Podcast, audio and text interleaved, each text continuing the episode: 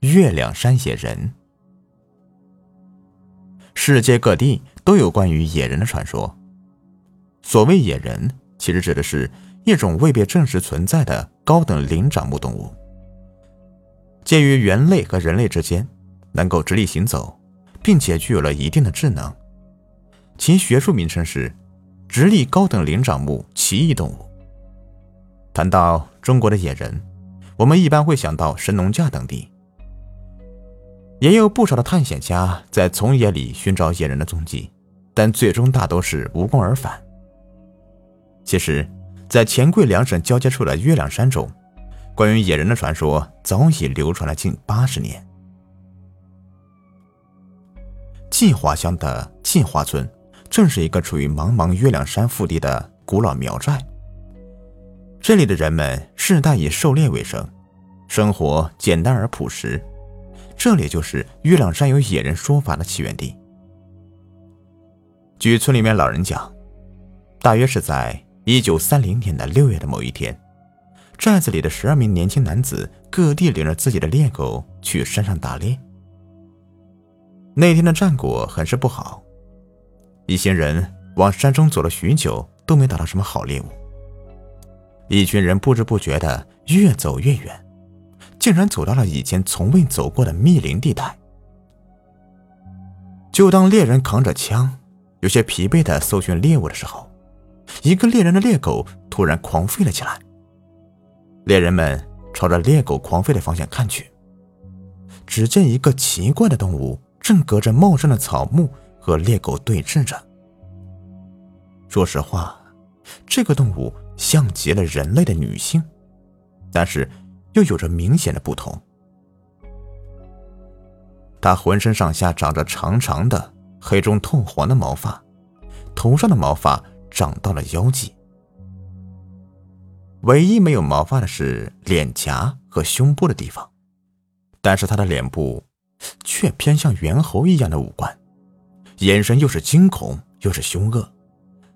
他的饱满的乳房还滴着乳汁，使人清楚的看见。他的皮肤原来偏黄，特别是当他还以近乎直立的姿势站在两棵大树之间，所有人几乎都以为她是一名人类的女性了。但是片刻之后，所有人就打消了这个念头。原来，刚刚这个和女人对峙的猎狗忍不住的扑了上去，却被他的双手直接抓住，然后徒手把猎狗的后腿。给扯了下来。这，这是母性野人！有人突然吼道，其他的猎人们都惊呆了。确实，他们哪里见过有这么大力气的人类啊？更何况是还是人类的女性。所以，唯一的解释就是，这个动物根本就不是人类，而是野人。他们接二连三的把猎狗放了出去。而自己则举着枪，尽量瞄准这个发狂的野人。剩下的猎狗呲着牙，都一起的扑了上去。哪想到女野人好像有着无穷的力量，见到猎狗就开始撕扯，光是用双手就杀死了十一只猎狗。伴随着猎狗的一声声惨叫，女野人简直杀红了眼。正当她要朝着最近的一名猎人扑上去的时候，一个猎人扣动了扳机，子弹打入女野人的大腿处，滚烫的鲜血立刻就涌了出来，而女野人也是坚持不住，扑通一声跪倒在地。剩下的猎人这才一拥而上，将女野人捆了个结结实实。因为没了猎狗，猎人们也无心再打猎，带着捆着的野人就回了寨子里。寨子里前来看热闹的人，把这个其他的动物里三层外三层的围了个水泄不通。但当得知就是这个看向人类的女野人徒手杀死了十一只猎狗的时候，无不啧啧称奇。最后，村寨的族长决定把这个野人吃掉，来维持一个寨子的人生存，也保护寨子里的人今后不要受到女野人的袭击。于是就在当夜。计划村的男女老少就将野人的肉吃了个一干二净，只留下来一副被剃得干干净净的白骨。二十世纪五十年代左右，时隔二十年，这件事被当地政府听说了，派人到了这个苗寨里，回收了这具极具科研价值的骨架。而当年许多参与围猎的猎人们都还健在，所以这件事就一直流传了下来。谁知，六十六年后的一九九六年，野人再次出现。并且用异常残暴的虐杀完成了对人类的复仇。这一年的一月十八日，计划乡拉柏村的一个苗族农民朱老汉，早早的出门去乡里购置年货。年老汉年约六十岁，早年也是村里的猎手，所以也不大显老，一身肌肉结实的很。他购完年货之后，就用担子挑了两个坛子。沿着一条曲曲折折的山路回家。这段山路，朱老汉是走了千百回，闭上眼也能够摸回家。但是不知道是不是上了年纪的缘故，他总觉得今天这段路诡异的很。自己肩上的担子也是越挑越重。朱老汉总觉得今天不大寻常，自己好像是被什么东西给盯住了。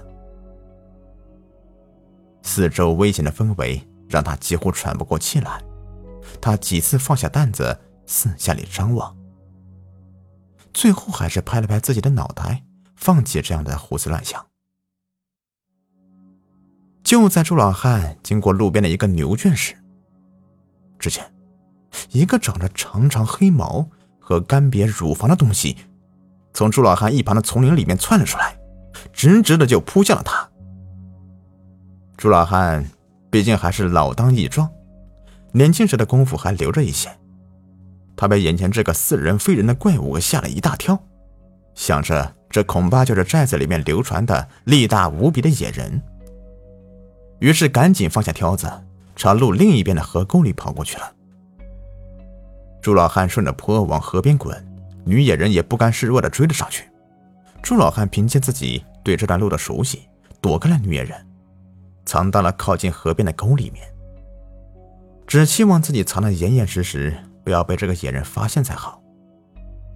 但是女野人远比朱老汉想象的更厉害，她可不同于一般的没有脑子的动物，但有动物般的行动和敏感。只见女野人一边四周用鼻子寻找老汉，一边竖着耳朵听着四周的动静。就当朱老汉以为自己已经安全的时候，女野人抓住了他的后领，一把把他从沟里面拖了出来。朱老汉吓得要命，他疯狂的用拳头打着扑过来的女野人，但是女野人一点也不怕，一手按住挣扎的老汉，一手就摸上了老汉的裤子。有一个躲在一旁的放牛人吓呆了，他本来是靠在河边放牛，看见老汉惊慌失措的躲着。也就机灵的趴在了地上，避免被发现。结果那个女野人一出场，就把他吓得腿软。看到女野人四下搜寻的样子，他的心跳几乎都要停止了。见到女野人发现了朱老汉，他虽然想要上前帮忙，只怕这个力大无比、一手可以抓起朱老汉的女野人，自己也不是对手，只能静静的躲在草丛里，期望女野人。对老汉做完了禽兽之事后，可以放开老汉，而自己也可以去求救。放牛人听到老汉近乎凄惨的叫声和顽固的抵抗声，半个小时之后渐渐的微弱，最后不见。他这才抬头一望，只见刚刚的女野人已经不见踪影，只留下朱老汉躺在草地上，不知是死是活。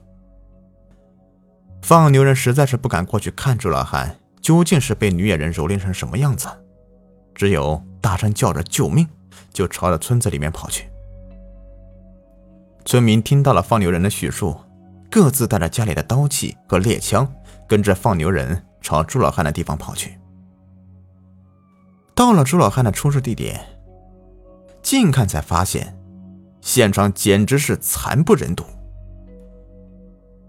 朱老汉的衣服被撕成一条一条的扔在了一边，附近的草地上一片狼藉，而朱老汉的脸上和脖子上有青青紫紫的伤痕，下体更是恐怖。老汉的阴茎肿大而明显拉长，大腿根部红肿一片。村民们报案之后，公安专家最终认定，这是一起被激烈性虐致死案。至于凶手女野人，已经逃之夭夭，而无可寻其踪迹了。朱老汉的惨剧虽然令人痛惜，但另一方面又令许多关于月亮山野人的说法愈发的真实可信。据专家说。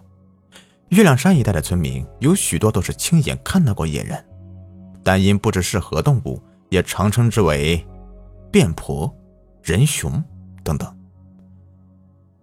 一九八四年秋，专家们组织了一行十人的考察队，在月亮山一带进行野考，并且还在榕江县收集到被打死野人的毛发及皮。